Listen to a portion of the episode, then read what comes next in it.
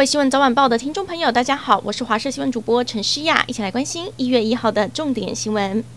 首先带您来关心，去年税收超征四千五百亿元，不少立委主张还税于民，普发一万元现金。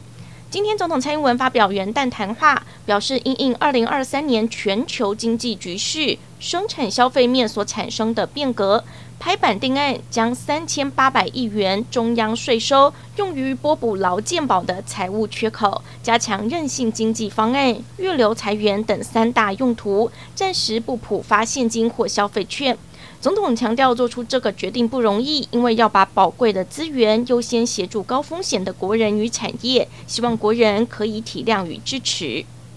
中国国家主席习近平昨天晚间发表了新年贺词，今年的贺词比往年和缓了许多，不再提到祖国统一，只提到了海峡两岸一家亲。不过贺词虽然和缓，共机仍然持续扰台。从昨天跨年到元旦，有十二架次共机越过海峡中线。总统蔡英文表示，虽然注意到习近平讲话比过去和缓，但台湾周边解放军的军事活动并无助于两岸关系以及区域和平稳定。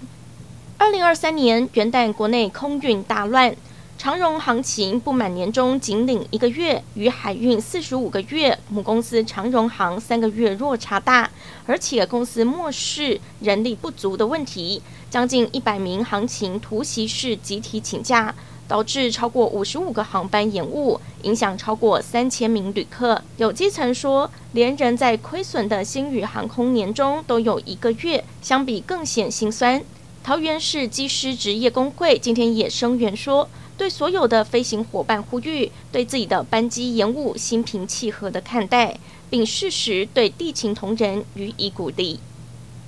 跨年夜，有人想自己放烟火，却惨遭开罚。新北市一名翁姓男子在网络上花了二十万元订了将近五十公斤的高空烟火，想跟朋友一起释放庆祝新年。不过因为这个烟火的量实在太大了，当下有目击民众报警。消防到场后发现，这些不仅不合格，而且也没有事先申报，全属查扣。提醒民众，如果要释放烟火，只能是一般爆竹。这一类的专业烟火不只有引信，还有遥控器，必须有专人释放，违者恐怕可以罚三十万到一百五十万元。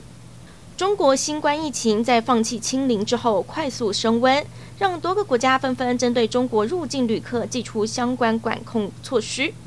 而在意大利和日本相继从中国入境航班或旅客验出了惊人的阳性率之后，原本不打算特别管制的国家，像是澳洲也决定发夹湾，在元旦宣布一月五号开始会要求中国入境旅客出示阴性证明，就连和中国友好的摩洛哥都决定禁止所有来自中国的旅客入境，防止这一波疫情进入国门。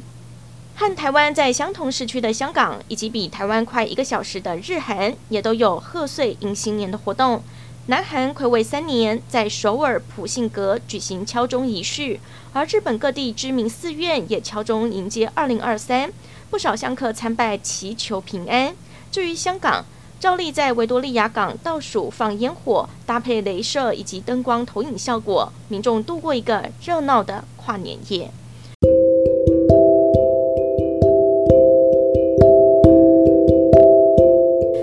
收听以上的焦点新闻，我们再会。